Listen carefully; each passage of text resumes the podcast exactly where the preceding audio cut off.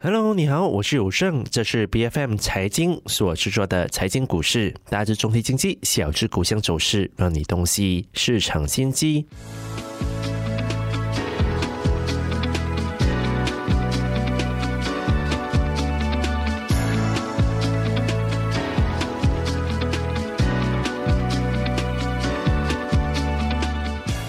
又来到了我们每周三国际市场的话题哦。那美联储呢，在上周升息二十五个基点，基本上是符合市场的预期的。而联邦基金利率的目标区间也来到了百分之五到五点二五的水平，这也是二零零七年以来金融危机爆发之前十六年来最高的水平哦。大家就可以想象到现在美国的利率到底是有多么的高。但是我们现在看美股的走势，好像还不至于受。受到太大的冲击，看起来市场好像已经完全消化了美联储最新的决定。而随着银行暴雷的危机还是持续的发酵，美股的后市到底有多少上升的空间呢？本期节目我们很高兴能够邀请到马六甲证券的研究主管刘李玉来跟我们聊聊这个话题。李玉你好。哎，有生你好，是李宇。我们先来看哦，美联储在上周便宣布升息二十五个基点嘛，这大概也是符合市场的预期的。那么，你认为说美联储会在什么时候会开始讨论暂停升息呢？我觉得在这一个上升二十五这个基点是肯定是符合这个预期的，但是我们会会要想要看到，就是在这一个 CPI 指数当中，这个就是可能这几天。会发放的这一个 CPI 指数到底有没有真正的下滑，继续下滑的现象？那有的话呢，基本上他们不需要再升息的，这个是蛮肯定的。那第二点是，呃，到底几时会停息？我觉得可能在六月份的这一个这一个美联储的这个会议当中，就可能会有暂停升息的一个现象。但是我觉得今年来说，是很多人都会觉得会有降息的现象。那我倒认为这个降息现象在今年可能不会来临，可能会在可能二零二四年才才会到来。所以我觉得，呃，暂时来说，呃，这这个呃升息的动作已经到了这一个就是转折点，可能它不是直接的下滑，就是呃降息的现象，但是我觉得今年来说是肯定是会暂停的这个升息的动作，所以暂暂时不需要，我觉得他们不需要真的去讨论到底其实暂停升息，而是需要看的就是到底这个 CPI 指数有没有继续下滑。第一，那第二，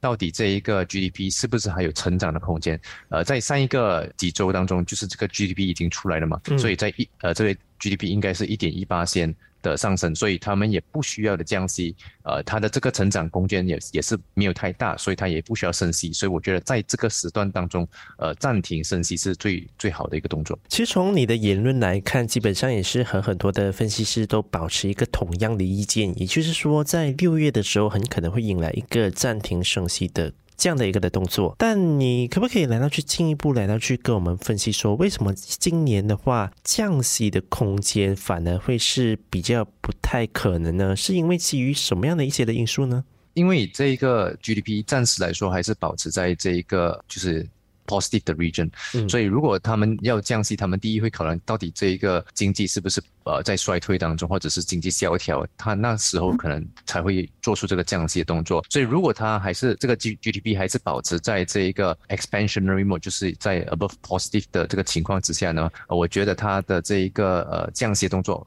也是并不大，呃，但是我们不知道到底下一个季度或者是下两个季度到底会不会有 negative 的这个这个 GDP 出来。但是，based 我们现在所看到的东西，是暂时来说是还是可以保持在一个呃乐观的态度去对待，所以它不需要的去担心这个会引来这个经济萧条。我我觉得大大致上都要看到这个到底有没有这个中国的这一个呃复苏的情况出现。所以，如果现在我们刚刚看到就是一月份，呃，这个。个中国开放这个国境，那他们会出去消费，到底这个消费能力会不会导致到这个整体上的这个 demand recovery？这个也是还没有 price in，因为在一月份到三月份，基本上他们是他们的算算是他们春节，所以他们他的真正消费可能只是在国内，但是如果要去到国外，可能要在四五六月或者三月尾之后四五六月才去去到呃可能这个国际的这个呃这个消费当中，觉得这一个东西我我们还没有。没有办法 price in。所以如果我们看到这个呃经济数据如果还是蛮不错的话呢，基本上它今年也是不需要降息的一个现象出现。我们了解完美联储的货币政策之后，我们也看一下最近美股的整个走势好了，因为尤其是在今年以来，我们都一直说，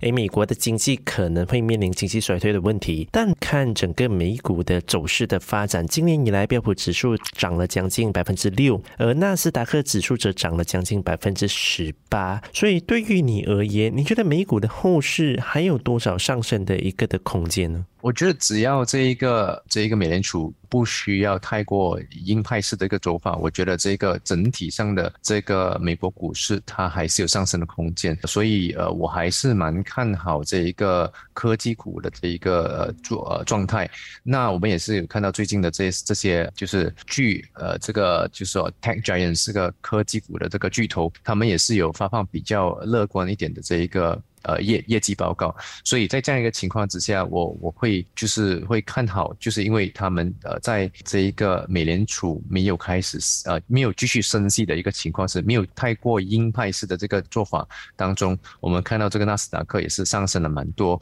那科技股也是有慢慢回来的业绩。之前我们所看到他们的这个裁员的这一个个这个动作，也可以可以导致到他们可以省下一笔的呃费用，导致到他们呃盈利上升。所以如果他们有继续的两个季度到三个季度的上升的这一个业绩报告，我觉得在这样子一个情况之下，就是对股市最好的一个一个做法。那我觉得还是会有上升空间，而我我觉得特定的这个板块可能就是呃围绕在这一个科技的板块。在了解完整个美股还有美联储升息的动作，我觉得有一件的事情，相信是很多人都非常关注的，也就是随着整个美联储升息之后，马来西亚的国家银行也在上周宣布升息二十五个基点哦。我想这大概是出乎大家的意料之外的。那对于你而言，你是怎么去看待这样的一个的升息的动作？你认为这样的升息的动作会怎么冲击马股接下来的表现呢？呃，其实，在这一个动作虽然是有一点意外，因为在就是基本上没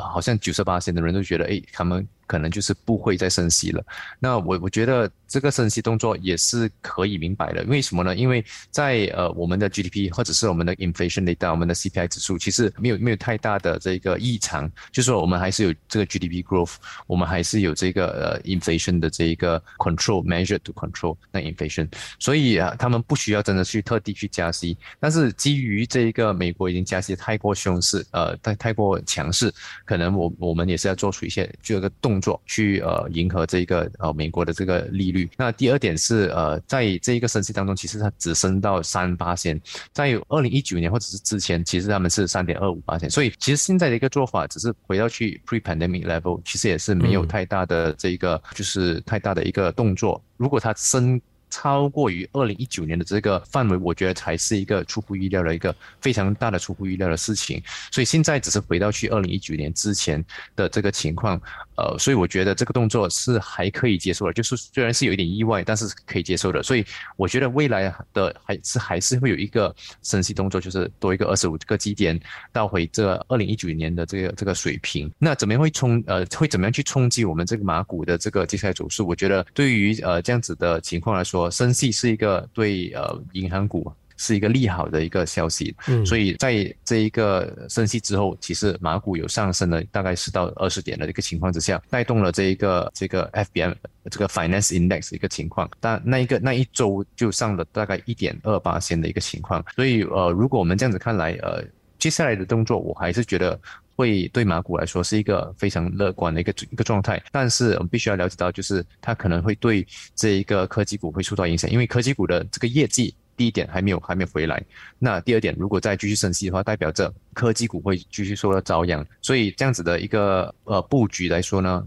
会对 banking stocks 好，但是会对这个 technology stocks 有影响，呃，所以呃，KLCI 应该是可以支撑在这个一四二零、一四一零的这个呃上方，那可能可能科技股就要可能受遭殃多一阵子，到了他们真的是有这个业绩的回来的时候呢，那时候呃科技股才会有一个强势归来的感觉。我们也是看到在昨天的时候，中国也是公布了他们最新的数据哦，那今年四月份的时候，中国出口至大概是达到了两千九百五十亿美元左右，按年增长呢是百百分之八点五。那么进口方面呢是两千零五十亿美元左右，按年是下降了百分之七点九。嗯，我觉得这个的数据它反映的是最近出口都有出现一个下降的迹象。为什么中国市场不如以往有这么大的一个的需求？你会不会担心说中国的经济也和美国一样出现一个放缓的迹象，甚至有衰退的风险呢？呃，我倒不认为这个情况呃在发生着，因为呃，如果我们要比较的是呃什么呢？我们比较的是二零二二年的这个数据。那其实如果我们看二零二二年的数据整年来说，这 import 的这个 data 其实啊还是蛮乐观的。为什么这么说？是因为呃在二零二二年是太过乐观，就是可能每一呃每一个呃就是我们 average 来说 import 的这个呃 level 是刚你说的两千零五亿嘛，所以可是在这个二零二二年是。两千二百二十六亿，所以我觉得在这样一个情况之下，它是从一个 high base 然后跌下来二零一二二百零五。那二百零五这个情情况呢，如果对比于这个二零一九年之前的这个情况，可能是少过二百，就是说我们。以一个 high base 的一个情况去 compare，所以导致到我们有这个 negative 七点九八线的这一个下滑。但是如果我们以这个二零一九年的这个看法来说，其实它还是有一个增长的。所以我觉得在比较的时候，我们要比较于什么一个情况？所以因为二零二二年是相对的比较好，所以二零二三年可能就是。呃，有一点差劲，但是这个差劲的这个数据其实比二零一九年来的还要好，所以我觉得呃，在这样一个情况当中，我觉得还是可以接受。呃，只要在二零一九年的这个 import 的这个 level 的上方，我觉得还是属于一个蛮不错的一个一个一个范围了。那么美股的财报呢，其实都已经经过了一段的时间了。那么无论是整体的银行股还是科技股，这两个如今大家比较关注的板块，其实他们的表现是不是还符合你的预期呢？其实，在呃这一个美国的这个经济，我觉得哈它它是一个现在属于一个比较。呃，危险的一个状态。我为什么这么说？是因为如果还没有这一个这个银行的这个暴雷的时候呢，其实还是算 OK 的。但是有这个银行的暴雷这个情况，导致到可能会有很多的一个更加多的这个衰退的一个感觉会出现。所以它，我觉得在这银行股当中，它它还是有一个一定的风险。那呃，科技股的这个呃板块当中，其实呃，我我觉得呃，暂时来说，因为它的这个业绩呃报告呃相对的。比这一个 analyst 分析师、分析员的来得好，所以呃又有一些的这些公司是有就是呃发放一个上升趋势，就是说 Q on Q 的上升趋势的这一个呃一个情况，所以我觉得在。科技股相对来说是有比较好的一个呃趋势，所以我会觉得它在暂停了，I mean 这个呃美联储在暂停了这个这个呃利率的这个时候呢，可能就是这个科技股可以发威的这个这个这个情况。那由于他们因为他们这一个在过往上升太多，就是做出太一个鹰鹰派式的手法，导致到银行股暴雷，所以银行股还是在这个时候会有一个受遭殃的一个情况之下。因为我们必须要知道，在马来西亚。跟这个美国是不同的一个情况，因为马来西亚之前它还是三点二五，就是二零一九年的时候还是三点二五八的利率。可是你要知道，在美国不是，美国是在过往的十年可能都是 zero interest rate policy，在零的一个状态，所以他们要要缓和回来是一个他们需要喘气的一个地方。他而且他不知道要怎样处理，因为过往的十年都这样这样舒服了。那现在呃忽然间之间上上去五八仙，他们也不知道要怎样做。所以我觉得暴雷的情况在银行会发生，呃会会有可能会导致到这个牵累到。这一个呃，这个经济，然后导致到可能呃银行股会受挫，但是我觉得科技股反而是呃另外一个呃想法，因为他们的这个 demand 还是存在，业绩它还是上升，虽然 demand 呃相对之下低了，低于这个二零一九年，但是。情况呃还是 OK，因为他们的发放的这个业绩还是算不错，所以我觉得暂时来说，我我比较看好在美国的科技，反而在银行股可能就呃没有的看没有那么的看好。但是如果你你要讲 risk and reward 来说，我觉得银行股现在可能就是好像二零零八年这样那那样的一个情况出现。如果暴雷的情况越多的话，可能那一个抓到布的这个银行股的机会越高。所以呃我们必须要知道，可能就是那个酝酿会到。几十这个银行股的这个暴雷的情况会到几十，但是我觉得应该是要接近尾声的。呃，为什么这么说？是因为有两两大轮的暴跌，而且这个暴跌之后，这一轮的这个操作的量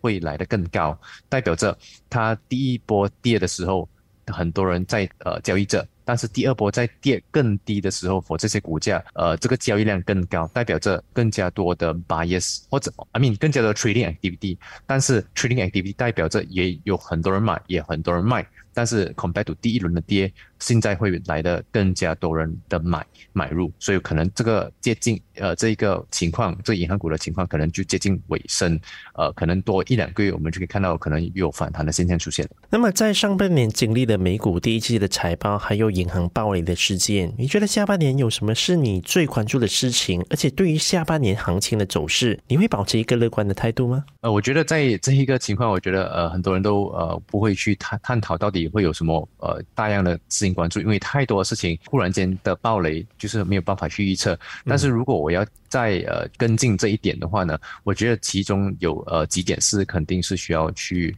呃理清的，就是必须呃就是在这个国际的这个国际就是美国的这个公司当中，它有一个情况就是在过往的十年，刚刚刚刚我所说的就是过往的十年，都他们就是保持在一个比较 comfortable 的一个 level，就是他们借钱不需要还太多钱，因为零八线利率或者零点二五八线利率，所以现在他们的 corp 这些 US corporates 必须要了解的就是今年来说是一个 full blown of 这一个。个呃，total 的这个 interest rate upcycle 的一个 environment，所以他们之前不需要还那么多的这个 repayment，但是现在需要还这个 bank borrowing cost，这肯定对他们的业绩会有呃一个一个影响，就是他们要处理好这个问题，就是他们要对他们 borrowing cost 怎么样去对待，然后要怎么样去呃做这个 capital allocation 的情况之下，会导致到他们的盈利还是有增长，因为如果他们过往都借了很多钱，那忽然之间他们要给很多的 repayment，他的 finance cost 就是很高。那导致到它的业绩会会会下滑，嗯，所以呃，他们必须要去留意的，就是今年来说是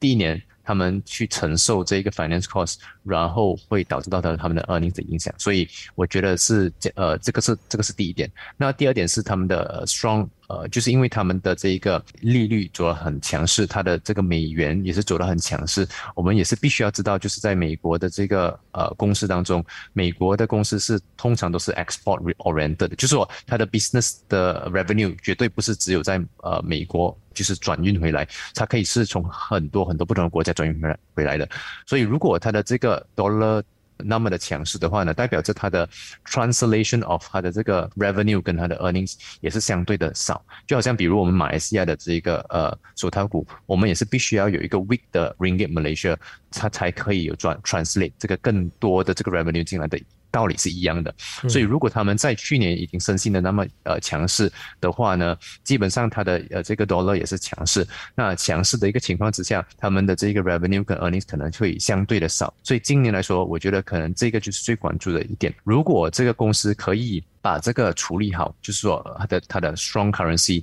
呃处理还有一些黑金子呃的的情况之下。或者是它的这一个 interest rate，它的 finance cost 可以处理的好的话呢，呃，我觉得它可以度过这个难关，然后呃，在这个盈利有呃上升的空间，我觉得这种公司就是我们需要去呃找这种公司出来去投入。那如果他们处理不好这个 finance cost，那可能他们就可能呃这个业绩就可能会有下滑现象。那这一个就是可能会有出现呃 surprise 或者是暴雷的一个情况呃发生，所以呃这一个是可能大家没有注意到，可但是我觉得是必须要理清的一点。是的，那我们今天也是非常感谢李玉你到我们的节目当中来给予我们这么全面的分析哦，谢谢你。呃，谢谢。财经股市是 B F M 财经制作的股市分析节目，除了带给你及时的市场动向，也将在每周追踪公司的动态，还有财经议题。如果你喜欢我们的节目，记得要在我们的脸书专业上追踪最新一期的节目，并订阅我们的 YouTube 频道。我是有胜，我们下期见。